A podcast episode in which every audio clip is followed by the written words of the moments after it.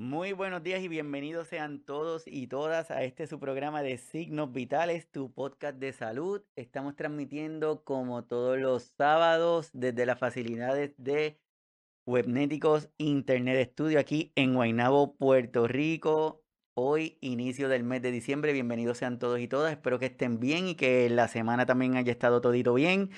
Hoy, a todos los que se conectan por primera vez, mi nombre es Iván Rodríguez Colón, soy médico de familia y desde aquí tenemos la intención de compartir con ustedes información de una manera sencilla, honesta, para tratar de aclarar dudas en algunos casos, para tratar de informar de la mejor forma y también servir como, como mediadores en estos procesos que se nos dan todos los días.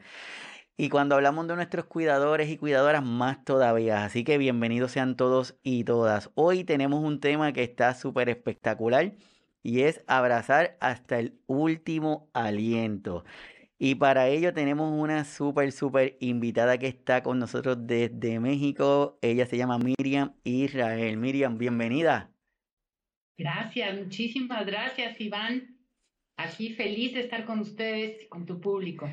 Sí, no, muchísimas gracias. De verdad, para mí es un placer, como te había dicho, es un honor y es un privilegio que estés aquí con nosotros hablando de este tema, que es un tema que definitivamente a muchas personas les va a interesar y solamente esto es el inicio porque es un tema bien grandote, bien gigante y lo que queremos es crearle la curiosidad para que se queden ahí con nosotros, para que conozcan Miriam Israel es una de las personas pioneras de los cuidados paliativos en México, es cofundadora en el 2006 del primer Centro de Cuidados Paliativos de México, IAP. Desde el 2014 dirige Centro Caminos Paliativos de Luz, es terapeuta y conferencista y ha dedicado los últimos 15 años a capacitarse en tanatología y cuidados paliativos, así como en el estudio de otras disciplinas y terapias alternativas, como es la logoterapia, la escucha consciente, las constelaciones familiares, además de incursionar en la búsqueda espiritual a través del budismo, el taoísmo y el cábala. Y es la escritora del, la escritora del libro Abrazar hasta el último aliento, que es la razón por la cual la tenemos aquí hoy también, que la queremos. Aquí en Puerto Rico, Miriam, le decimos que le vamos a sacar el jugo hablando de estos temas. Así que súper bienvenida. Muchísimas, muchísimas, muchísimas gracias, Iván. Pues para mí es un verdadero honor, un verdadero placer poder estar en Puerto Rico a través tuyo y compartir con ustedes un poquito de lo que, de lo que la vida me ha regalado. Para comenzar, y todos los que están conectados por primera vez, bienvenidos. Vamos a estar, me gustaría empezar esta primera parte de esta conversación definiendo algunas palabras para que las personas como que nos familiaricemos, ¿verdad? Para poder tener el, ese tono igual. Por ejemplo, ¿qué significa o qué es la tanatología y la logoterapia? Mira, la tanatología es el estudio de las emociones. Es el estudio de las pérdidas que se viven cuando, cuando, cuando perdemos algo, lo que sea, ya sea a un ser querido, ya sea un celular, ya sea cualquier pérdida, nos genera un duelo. Y es el estudio de esos duelos lo que nos permite eh, comprenderlo para poder ayudar, para poder apoyar a trascenderlo y a sanarlo. El dolor no se puede quitar, lo que sí se puede quitar es el sufrimiento. Y el sufrimiento se puede quitar a través del conocimiento. Pero eso lo vamos a ver un poquito más adelante. La logoterapia es, eh, eh, perdón, me regreso un poquito, la tanatología la descubrió la doctora Elizabeth Kubler-Ross a través de la observación de miles de pacientes que estaban en fase terminal y entonces vio todo lo que estaban viviendo los pacientes con, eh, que, estaban trascendiendo y sus familias. Y resulta que son cinco fases las que ella maneja, ¿sí? Que es la negación, es el enojo, es eh, la culpa, es la depresión y todo esto sube y baja hasta que llegamos a la, a la, a la aceptación. Cuando llegamos a la aceptación ya no regresamos a todas las demás. Eso es lo que es la tanatología. te lo estoy resumiendo, dos, años de, diplomado en, en 10 palabras. Muy bien. Pero bueno, sé que tenemos cierto tiempo. Y la logoterapia la descubrió, la, la, la, la fundamentó el doctor Víctor Frankl, que fue, él, él estuvo cautivo en el holocausto, y él decía, mientras en esta vida tú tengas un sentido de vida, vas a salir adelante de cualquier cosa. Lo malo es cuando no tenemos sentido de vida, es cuando estamos perdidos en el espacio. Así mismo es como estás comentando, y eso es vital y muchas veces a nuestras personas, bueno, desde nuestro, lo estamos viendo últimamente con nuestros jóvenes que el sentido de por qué me voy a levantar al próximo día está como que medio vano, ¿eh? Pues me, me desperté. Claro, pero no tengo ningún, no, no tiene ningún sentido para mí y por eso es por lo que se han incrementado la cantidad de, de, de suicidios, Iván. No son juegos. O sea, tiene una razón de ser. Cuando, tú, cuando tu vida no tiene un sentido, ¿para qué te levantas? ¿Para qué te levantas? Así es, así es. Dentro de esta definición de palabras tenemos cuidados paliativos, que lo hemos escuchado, Miriam, como que ah. un montón de veces y hasta podemos pensar que sabemos lo que significa, pero a veces con la connotación negativa. ¿Qué es cuidados paliativos? Ah, mira, los cuidados paliativos, número uno, es mi pasión. Esa es mi misión de vida. Los cuidados paliativos es la atención que se le brinda a, un, a una persona que tiene una enfermedad, escúchame bien, Iván, que tiene una enfermedad que está fuera de control, que no tiene recuperación posible que el fallecimiento viene ya sea en una semana, en un mes, en un año, pero que ya el, cuando sale la primera metástasis, la enfermedad está fuera de control.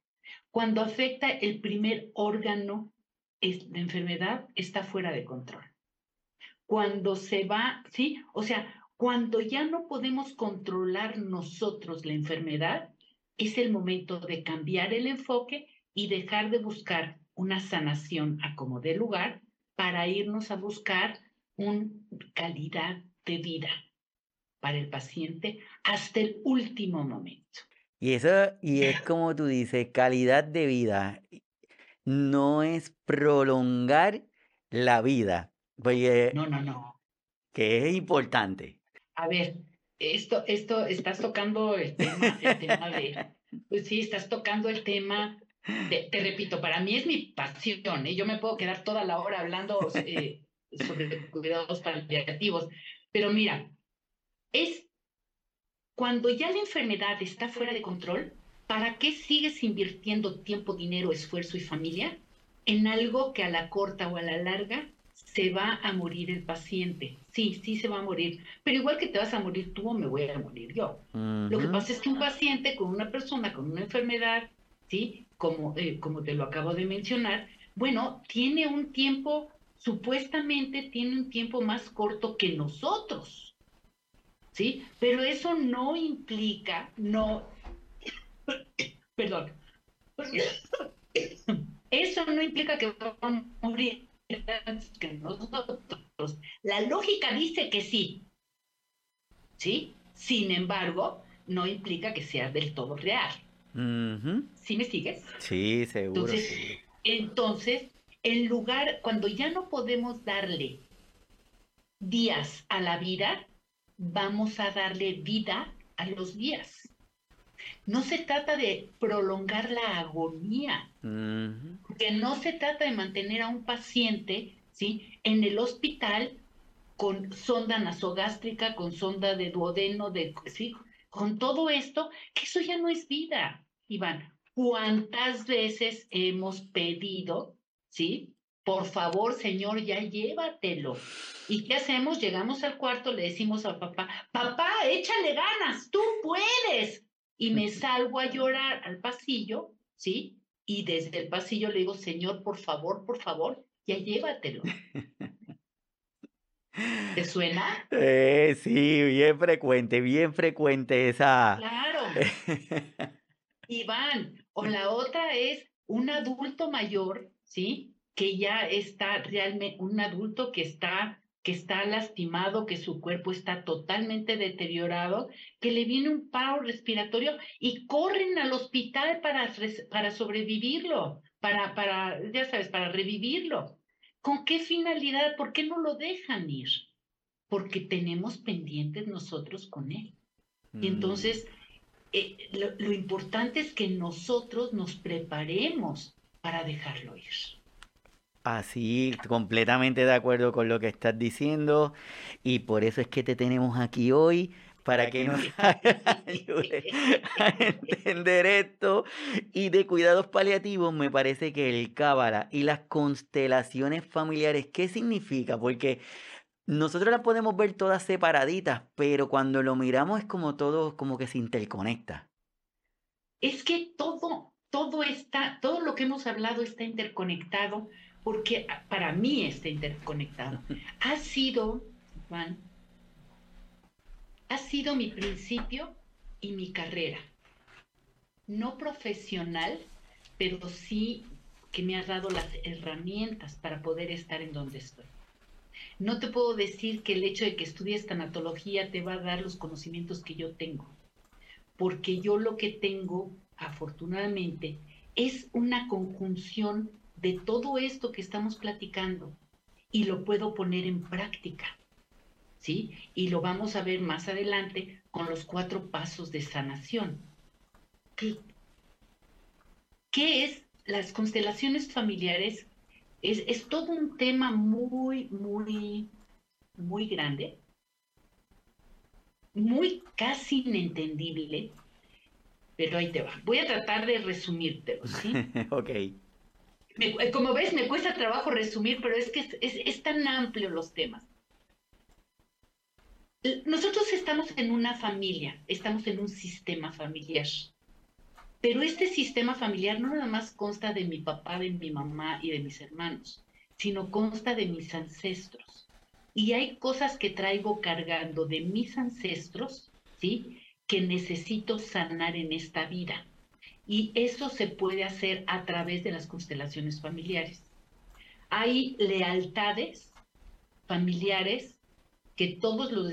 Para yo pertenecer, fíjate, toda la familia Rodríguez ha muerto a los 64 años. Para yo pertenecer a la familia Rodríguez, tengo que morir a los 64 años. O tengo que estar enfermo de diabetes, o tengo que, you name, ponle el nombre que quieras.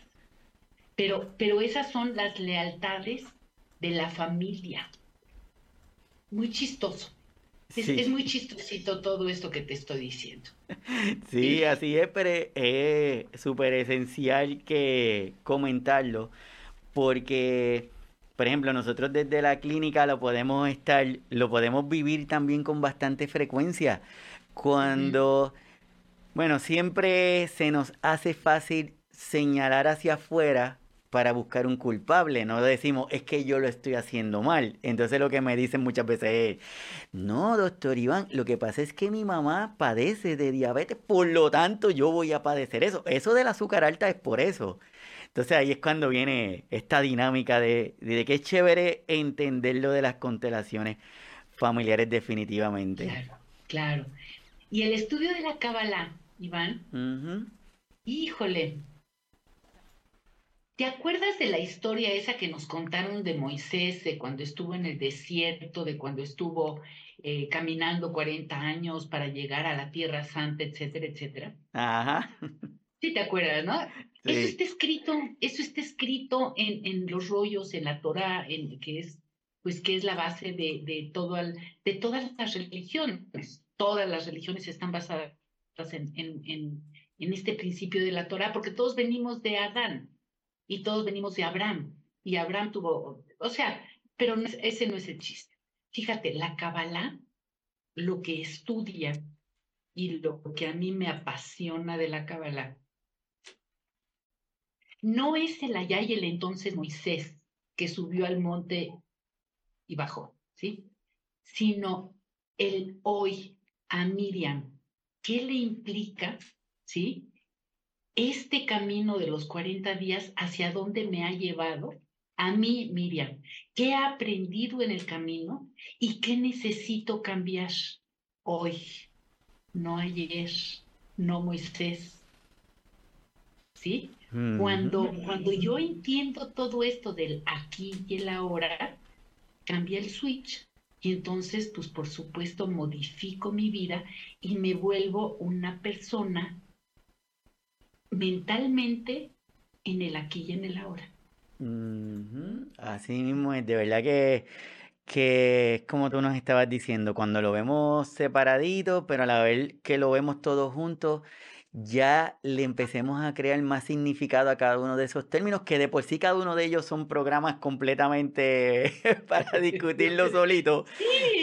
Pero lo que quería era como crear esta conexión de estos términos porque lo próximo que te quiero preguntar, yo sé que son preguntas bien grandes, pero la intención es de que al final, yo creo que nuestro propósito de hoy, como habíamos comentado ahorita, es que las personas entiendan que mientras más información tenemos, nos educamos y eso es una herramienta que nos va a facilitar a la larga, ¿verdad? Nos puede ayudar. Entonces te tengo otra pregunta, Miriam. Tengo otra pregunta aquí. Vamos, vamos. Vamos ahí. Te quiero preguntar. Entonces, ¿qué es una persona cuidadora? No, no estoy hablando, no le quise poner que es un cuidador, sino persona para ampliarlo, pensando en la mamá que cuida al niño con una discapacidad que estamos en estos días celebrando los días de las personas con discapacidad, un adulto que está cuidando a un niño, a un nieto, una mamá que está cuidando a su hija o una esposa que cuida a su esposo. Entonces, ¿qué es para ti esa persona cuidadora? Ay, Iván, me hiciste, me hiciste remontarme eh, a, una de las experiencias más tristes que yo acabo de pasar eh, con mi mejor amiga ella eh, tenía un cáncer, tenía un cáncer terminal y bueno, tomé, tomé decisiones para acompañarla hasta el último momento. Y fui su cuidadora, y fui su cuidadora primaria. Y me tocó por primera vez ser quien cambió el pañal, quien la bañó, quien la acompañó. Y te puedo decir sin lugar a dudas que un cuidador es una persona que ama al ser que está cuidando. Mm. Yo creo que aunque sea un profesional cuidador, debe de tener empatía con la persona que está cuidando. Tiene que tener esta delicadeza, este conocimiento, este, este amor por la vida de la persona que está cuidando. Así es, y, muchas veces, y gracias, gracias por compartir lo que estás compartiendo con nosotros, porque muchas de las personas que se conectan con nosotros son cuidadores y, y pensamos en cuidadores dándole una connotación bien superficial, pensando que es alguien que solamente da una pastilla o que cuida o que baña, cuando buscamos es un proceso bien complicado y, que requiere muchas cosas. Y de verdad que muchas gracias y por eso quería saber tu opinión de lo que es esa persona que cuida. Yo creo que es un paso mucho más adelante, pero te repito, eh, a mí me tocó, eh, me tocó cuidar ¿no? a, mi compañera. Es más, es, mi libro está dedicado a ella, a mis hijos y a ella. Eh, ese es un privilegio el poder, igual, eh, el poder acompañar a mi mamá, el poder acompañar a mi niña, a una sobrina, es un privilegio poder estar ahí para servir. Pero si no tiene, pero aquí te voy a poner un, paréntesis, Iván. Si tú no tienes la vocación de servicio, no puedes estar como cuidador. Porque el cuidar no es ser eh, el servidor. El cuidar, como su nombre lo implica, es proteger, es cuidar, es, es atender. las necesidades de esta persona. Una mamá es cuidadora de su hijo desde el momento en que nace, bueno, perdón, desde el momento en que, en que uno, uno empieza a crearlo adentro, ¿no? Porque nos empezamos a cuidar con la comida, nos empezamos a cuidar con que, con que, te, con que reciba sus nutrientes. Entonces, un cuidador realmente es, es un paso más allá que un, que una persona que da los medicamentos. Así mismo así me... Y ya que vamos a, irnos adentrando en el tema que queremos discutir contigo, ya tenemos... ¿No hemos empezado? No hemos comenzado. Estamos, estamos en, la, eh, eh, en la entrada. no, todo esto que estamos hablando, yo entiendo que nos prepara para poder tal vez entender lo que tú nos quieres transmitir a través de tu libro, que voy a compartir ahora para todos los que están con nosotros y los que luego nos van a estar escuchando el episodio por los podcasts. Estamos presentando lo de el libro de Miriam Israel que se llama Abrazar hasta el último aliento. Y voy a compartir esta sinopsis que encontré en esto que, se llama, que es La Casa del Libro, unos editores que están en España que lo tienen publicado y me parece que está bien interesante. Y remarqué algunas palabras porque yo creo que eso es la esencia de la conversación.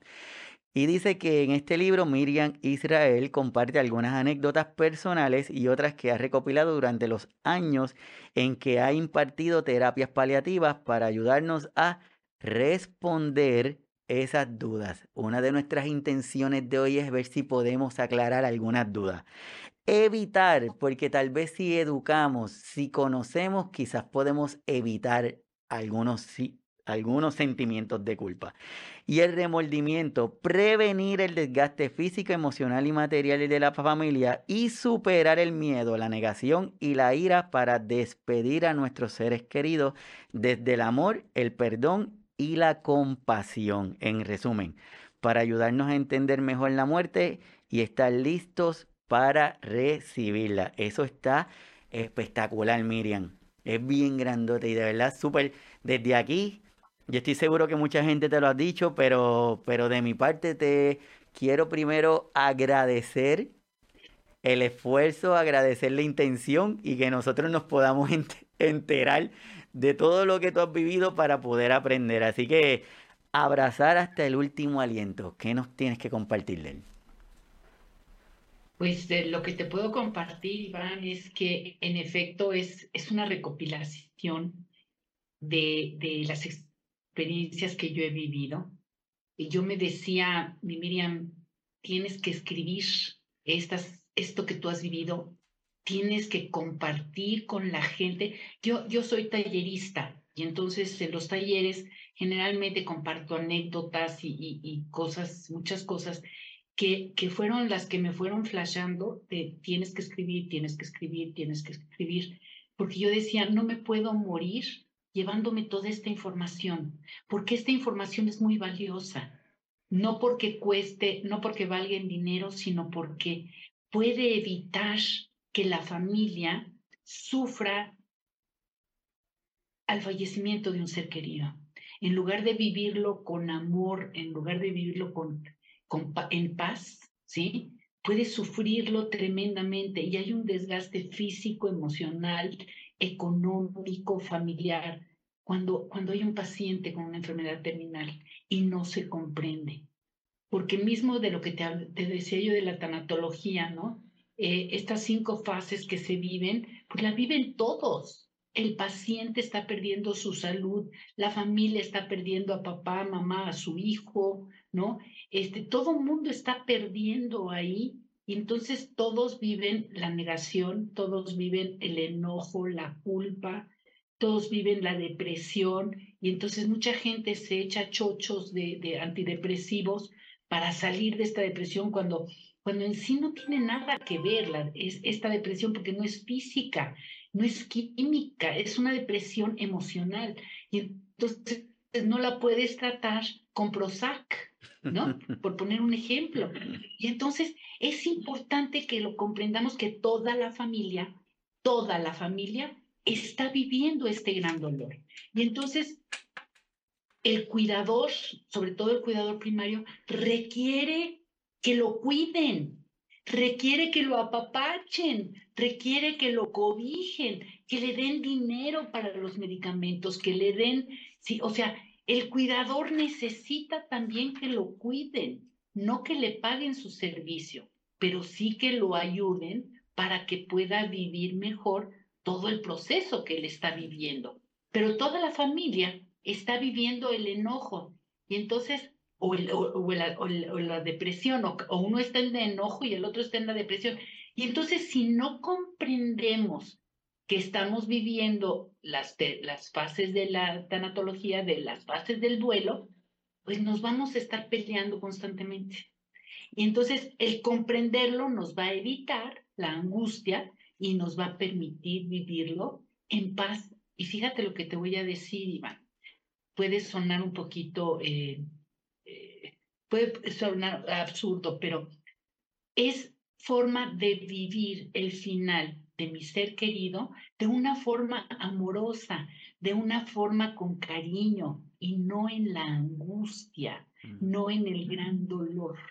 Y para eso necesitamos capacitarnos, comprender lo que está sucediendo en realidad para poderlo trascender, para poderlo compartir con los demás y desde ahí poder vivir este final de una forma amorosa. Completamente de acuerdo. Y lo que tú estás comentando, por eso esta, esa sinopsis se me hace que es muy importante porque desde ahí nos invita a tener una idea de lo que voy a encontrar en el libro. Porque yo creo que como hicimos aquí en el programa, que de verdad te lo agradezco mucho que estés acá con nosotros, y es como que necesito tener una preparación porque yo puedo entender o me puede llamar la atención un título, pero cuando tú lo vives y te enfrentas a, a este libro que gracias a ti nosotros podemos adquirirlo, pues va a ser otra experiencia. Y quizás pensemos, pero ¿cómo Miriam me está hablando de que yo voy a llegar al final con mi ser querido y yo me voy a sentir como con amor. sí, pero no lo voy a entender si no me he preparado y por eso es que tú estás aquí con nosotros. Totalmente, Iván, totalmente. Y no nada más estoy ahorita con ustedes, estoy para el que lo necesite, estoy para servirles con mucho gusto. Esa es la razón de ser del libro, exactamente.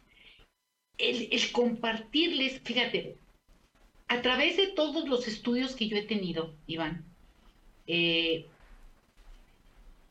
o sea, a través de todos los estudios, he descubierto cuatro pasos que me vas a decir, bueno, pero es que parece como que es el agua tibia, o sea, como que estás descubriendo el agua tibia. No, no, no, no, no, espérate. Yo no descubrí absolutamente nada. Lo único que hice es que le puse orden a las palabras para poder orden en la cabeza, para poder llevar orden al corazón. Y ahí te va. ¿Cuántas veces entramos al cuarto, te repito, nos sentamos junto a nuestro paciente y nos picamos los ojos y le hablamos del clima, y le hablamos de los frutilupis, y le hablamos de lo que mis hijos cenaron anoche? Y el paciente está en una etapa sagrada, el paciente está en una etapa de introyección, está viendo qué está pasando con su vida, qué pasó con su vida, qué fue lo que hizo en su vida, lo bueno y lo malo, qué es lo que creó, qué es lo que destruyó. O sea, él está haciendo un recuento para adentro. Y entonces, si yo llego y le hablo de los frutilupis, pues por supuesto, no estoy en conexión con él, ¿no? O llego y le digo, tú échale ganas, papá, tú puedes. Eh, yo lo que menciono en el libro, Iván, es cuando tú vas a entrar al cuarto de, una, de un paciente como familiar, me refiero, y también como cuidador, y también como enfermero, y también como médico. Pero vamos a hablar desde lo familiar. Cuando vas a entrar al cuarto del paciente, por favor, en la puerta, deja los zapatos. Entra sin zapatos. Quiero de qué quiero decir. En la puerta deja todos tus enojos. Deja todo esto que vienes cargando. Deja toda esta historia que traes que te ha hecho mucho ruido. Déjala en la puerta junto con tus zapatos y entra descalzo porque estás entrando a un lugar, a un lugar sagrado. Y desde ahí, siéntate y habla con tu paciente y dile, uno, papá, te honro como mi padre. ¿Qué quiere decir esto? Te honro es, te acepto tal cual eres, te reconozco tal cual eres. Número dos, te pido, te agradezco la vida, para empezar, y para seguirle todo lo que tengas por agradecerle. ¿Sí? Ah, mira, exactamente. Te honro, es, es, es, te acepto tal cual eres. ¿Sí? No tienes que cambiar para que yo te ame. Número dos, te agradezco la vida y todo lo que tengas por agradecerle. Las vacaciones, las, la comida, los estudios, los valores que aprendiste de él, pero dile cuáles son los valores que aprendiste de él, ¿sí? ¿Cuáles fueron sus enseñanzas cuando te tenía sentada en las piernas y te hablaba sobre la vida, cuando te hablaba sobre el respeto a los demás, en fin, tú sabrás cuáles son las enseñanzas que tienes de él. Te agradezco a papá y a mamá, te agradezco la vida, me vas a decir, pero ¿y si eres eh, adoptado? Tienes papá y mamá biológicos, mamá y papá y mamá de crianza. Entonces tienes cuatro. Es que yo fui, yo fui generado por una violación. Bueno, ese papá de biológico que puso el esperma en el óvulo de tu mamá, a él le debes la vida. Te guste o no te guste, pero es tu papá biológico. ¿Sí? Y entonces tienes que agradecerle que puso el esperma dentro del óvulo de tu mamá. Número tres, o sea, te honro, te agradezco. El número tres, te pido me perdones por cualquier acto u omisión. ¿Sí? Te pido me perdones por las trasnochadas que te, decía, que te en la noche que te hacía yo este, desvelarte porque llegaba yo, te pido me perdones por haber estado en, en, alcohol, en, en, drogas, por haberte robado los cambios de la tiendita, y tú sabrás de qué tendrás que pedirle perdón. Y de mi parte, o no tengo nada que perdonarte porque fuiste un padre, una madre inmaculada, bla, bla, bla, bla, bla. O te perdono las nalgadas que me diste. O te perdono el abandono o te perdono el que no me hayas cuidado, o te perdono que te hayas hecho tarugo cuando mi abuelo me estaba violando, o te perdono, tú pon el nombre que quieras, o, escúchame bien, de momento no puedo perdonar el que no me hayas defendido. De momento no puedo perdonar la violación que me hiciste. De momento ¿Por qué digo de momento y soy muy clara con esto? Porque yo voy a perdonar cuando yo esté lista para perdonar. Eso no depende de ti, depende de mí. Y no tienes que estar presente para que yo te perdone o no. ¿Sí? Honrar, agradecer, perdonar. Y el cuarto punto que es el más difícil de todos. ¿Sí? Sin embargo, es el más sanador de todos. Es decirle, por el amor que yo te tengo, quiero que sepas que para mí va a estar bien de que te vayas. Es por el amor que te tengo que yo te dejo ir. No es que ya quiero la herencia, no es que ya me cansé, no es que me quiero, no, no, no, no. Es por el amor que te tengo, me duele verte cómo estás sufriendo. Y por eso mismo yo te dejo ir. Sigue tu camino. ¿Ok? Y entonces honrar, agradecer, perdonar y soltar.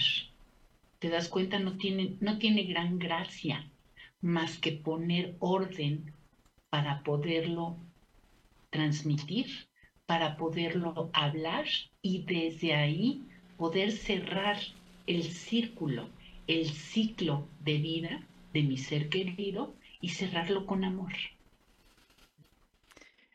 Poner orden. Es, es así. Y cuando tú lo presentas de, de esa forma, que es importante lo de honrar, agradecer, pedir que me perdones y por el amor que te tengo.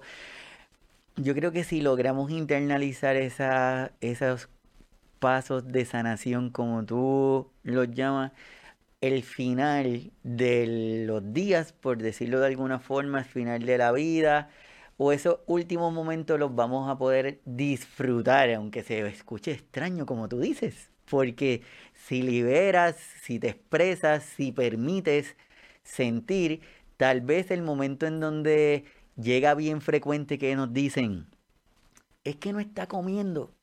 Y para nosotros los latinoamericanos, el hecho de que alguien no coma... Cierto, sí, sí, sí. Sí, sí, sí, sí, sí, sí. Bueno, esa es una de las primeras razones por las que me hablan, Iván. Esa es una de las razones. Mi papá ya no está comiendo. ¿Qué, ¿Qué hacemos? Espérate, ¿qué haces como de qué? ¿A dónde lo llevo para que le ponga la sonda nasogástrica? No. Espérate, eso no es comida.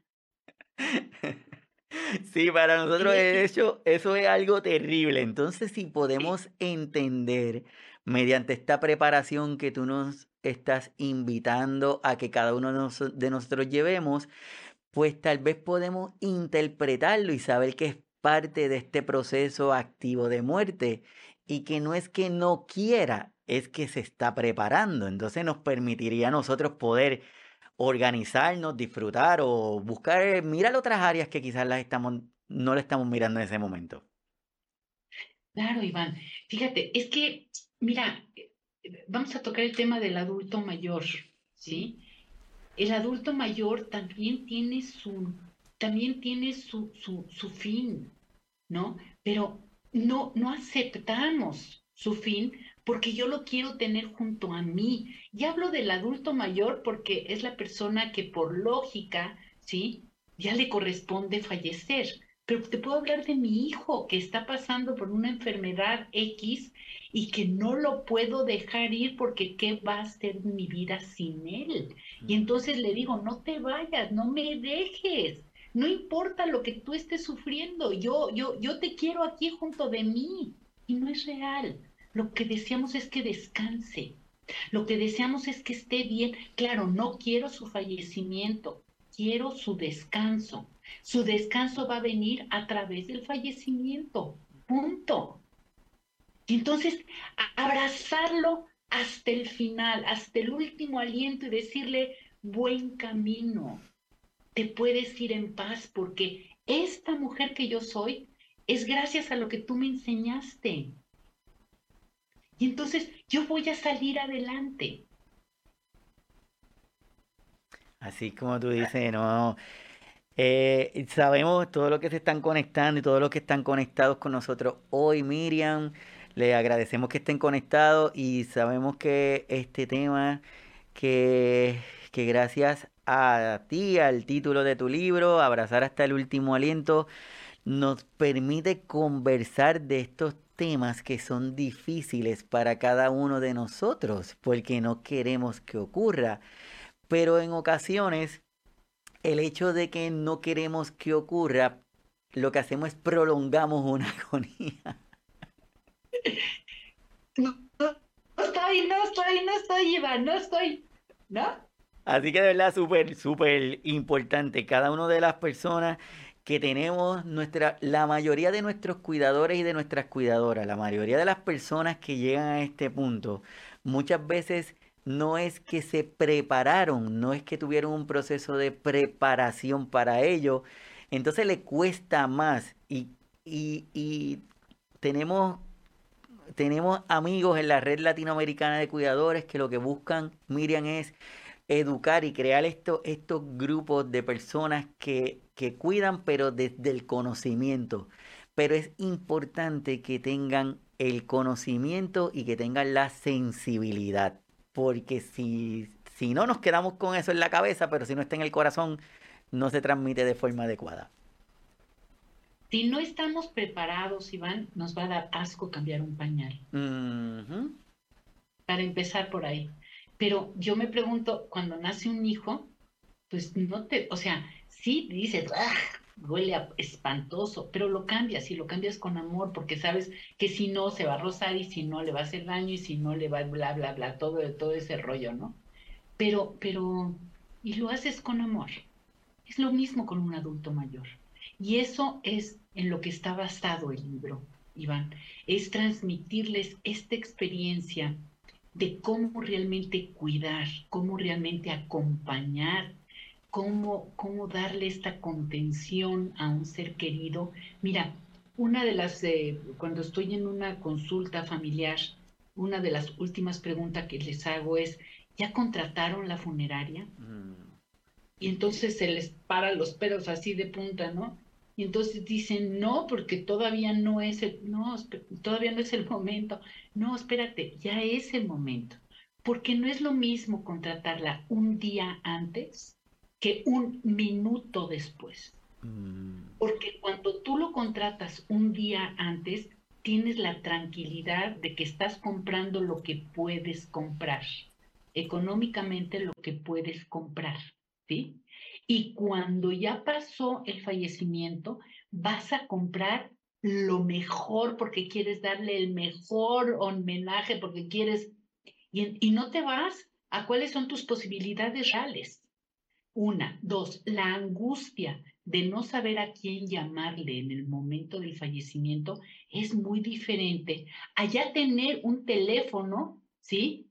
Que sabes que ellos van a venir a recoger el cadáver. Sí, es, es, es, la diferencia de 24 horas, Iván, pero por nuestra mentalidad no lo contratamos porque decimos no vaya a ser que lo llame que llames qué si ya viene. O sea, no necesitas, no, necesitas llamarlo, ya está, ya está aquí, ya lo tienes, ya está tocándote la puerta. ¿Qué necesitas para moverte, sí? Y prepararte, es tener el conocimiento. Y esa es la razón de ser de esto, Iván. Por eso lo escribí. Y aquí hay un capítulo en México tenemos la ley de cuidados paliativos y entonces lo metí ahí porque, como te digo, es mi, es mi pasión, ¿no? Los cuidados paliativos. Yo no sé cómo anden en cuidados paliativos en, allá en Puerto Rico, pero aquí en México seguimos en pañales. Mm. Me digan lo que me digan, seguimos en pañales. Está en la ley y vale para pura. Pero cada vez se está abriendo más y se está, se está abriendo más. Y entonces mi intención al yo ponerlo en el libro es que la gente sepa que existe legalmente el respaldo para que puedan pedir los cuidados paliativos. En México existe algo que es la ley de voluntad anticipada, que en Estados Unidos es el eh, will living o algo así. Good will living. ándale. Y entonces no sé si lo tengan en Puerto Rico, pero es importante es importante conocerlo, pero más que nada que la familia sepa qué es lo que quieres que se haga. O sea, hasta dónde quieres que la familia empuje, ¿sí? esta agonía, hasta dónde quieres, este, y hasta dónde no quieres. Yo, te, yo, mira, cuando estoy dando un taller les pregunto, a ver, ¿quién de aquí quiere morir en un hospital, ¿no? En un cuarto de terapia intensiva, con las manos amarradas, con el tubo puesto en la boca, con el tubo en el estómago. ¿Quién quiere morir así? Y nadie me levanta la mano. Y me sorprende que nadie quiera morir así. Y entonces mi pregunta es, ¿y por qué queremos que nuestro ser querido muera de esa manera? Así como tú dices, y por eso es que es importante estos espacios, por esto es importante esto que tú estás haciendo de comunicar, de expresar, de permitirnos a nosotros el poder entender este tipo de situación que te escucho y pienso, para Dios, pero Miriam no está en México. Yo creía que estaba en México porque está en Puerto Rico, porque me está diciendo lo mismito que pasa aquí. Es que lo, eso es universal, Iván. Es universal. A excepción del americano, que es frío, calculador y todo lo. Pero nosotros los latinos tenemos esto. Para nosotros la familia es, es importante. Para nosotros una comida de domingo es importante en, la en familia. ¿no? Es, es la Navidad, o sea, son situaciones que las vivimos muy, muy parecidas, ¿no? Y, y es, es importante el que como familia latina sepamos qué quiere mi, mi ser querido, qué quiere que se haga. Una de las cosas que toco en el libro, Iván, es tenemos que saber escuchar a nuestro familiar, no importa la edad, porque hay, hay niños de 11, 12 años que tiene un chico con hidrocefalia que en un momento dado me dijo, Miriam, ya no quiero vivir, ya no quiero más operaciones, ya estoy cansado. Y entonces lo ayudé para que hablara con los papás y les dijera, no más, por favor. Y los papás estuvieron de acuerdo. Entonces, ¿Qué te puedo decir? De que se puede, se puede. Lo mm. único que se necesita es querer, amar a la persona, porque cuando tú amas a la persona, quieres su bienestar. Cuando tú amas a la persona, puedes comprender que su tiempo en este plano ya terminó.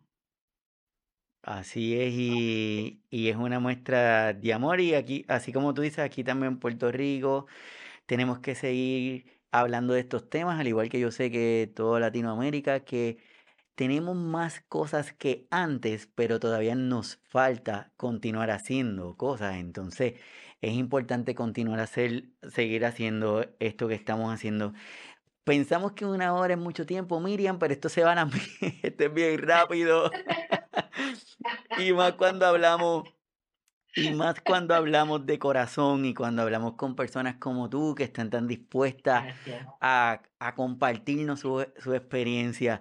Y ya teniendo, a modo de, de, este resumen, teniendo la información que tú nos has dado, a modo de resumen, ¿qué tú nos puedes dejar para que nosotros luego cuando veamos este episodio lo queramos volver a ver y y podamos tener la dicha de volverte a tener en otra ocasión para seguir hablando de, otro, de otros temas que sabemos que es importante. A modo de resumen, ¿qué tú nos puedes dejar? Iván, para empezar, de verdad, muchísimas gracias por la invitación. Es, es para mí un privilegio haber viajado el día de hoy a, a Puerto Rico. este, mira, el resumen que te puedo dar es todo dolor, toda, todo sufrimiento, todo, toda situación de angustia se puede modificar a través del conocimiento. Cuando nosotros sabemos qué es lo que va a venir, dejamos de sufrir. Esa es la razón de ser de mi libro. Ahí está especificado cuáles son los síntomas, los signos que nos dice que el fallecimiento ya se acerca. Y entonces en lugar de correr a darle el alimento porque está dejando de comer, mejor súbete a la cama, abrázalo y dile cuánto lo amas. No corras al hospital a la entrada y salida de emergencia. No corras, no corras a buscar una sanación de urgencia, porque ya no la hay. Mejor, súbete a su cama, quítate los zapatos, súbete a su cama, abrázalo y dile cuánto lo amas, ¿sí? Y deja que ahí quede, en ese momento, en ese abrazo, el amor que se tienen mutuamente. Honrar, agradecer, perdonar y soltar. Y no olvidemos el oponopono, que es gracias, te amo, lo siento y perdóname. Definitivamente. Muchísimas gracias por haber viajado aquí a la isla del encanto. Espero volverte a tener en otro episodio acá del programa y que en algún momento pueda hacer algo físico, que estés acá física con nosotros para poder seguir disfrutando de tu compañía, de tus conocimientos. Desde aquí te envío un gran abrazo, una enorme gracias y reconocimiento por lo que tú has hecho y espero de verdad tenerte, tenerte en otra ocasión aquí con nosotros. Tú dices cuándo, tú dices rana y yo salto. Gracias. A todos los que se conectaron con nosotros, muchísimas gracias. Hoy tuvimos el honor y el privilegio de tener a Miriam Israel hablando de este tema tan importante de que es de educarnos, de entender que la parte final de la vida de cada uno de nosotros, de nuestros de nuestro familiar o de la persona que estemos cuidando es importante y que podemos sí tener ese sentimiento de tristeza, pero que podemos disfrutar porque saber que lo hicimos bien, que nos dimos y darnos ese permiso y darle el permiso a la persona. A todos los que se conectaron, gracias. A Miriam, definitivamente gracias. Los voy a esperar el próximo sábado, 11 de la mañana. Miriam, ¿dónde podemos conseguir el libro antes de que te vaya? Porque acá podemos entrar a Amazon y lo podemos ir pidiendo, pero ¿dónde lo podemos conseguir? Mira, en, yo creo que el mejor medio es Amazon. En México se puede conseguir en cualquier librería, este, pero creo que todavía no llega a al internacional, no lo sé, es cuestión de, verlo, pero creo que por Amazon es el, mejor camino o pedirle a Random House que lo, que lo publiquen allá en Puerto Rico. Ah, súper, pues vamos ahí. Y las personas que estén interesadas en poder contactarte, ¿cómo lo pueden hacer? Miriam Israel Tanatología me encuentran en todos los medios. Estoy en Facebook, estoy, tengo mi canal de YouTube, tengo eh, Instagram, es miriam.israel.tanatología. Este, estoy en todos, en todos los medios como Miriam Israel Tanatóloga. Perfecto, así que están todos invitados a compartir con las redes, con Miriam, que si pone información y nos mantiene educados. Gracias a todos los que se conectaron. Recuerde darnos like, suscribirse al canal, al canal de YouTube, suscribirse también para que cada vez que subamos alguna información se enteren, igualito que a la página de Facebook, para que cada vez que subamos hoy nos estemos en vivo con alguno de los episodios también se enteren. Así que gran abrazo para cada uno de ustedes. Gracias a Miriam, que esté súper bien y que este nuevo año esté lleno de salud y de bendiciones para ti, para toda la familia, igual que todos los que están con nosotros conectados. Así que nos estamos viendo el próximo sábado desde aquí, desde Webnéticos. Bye.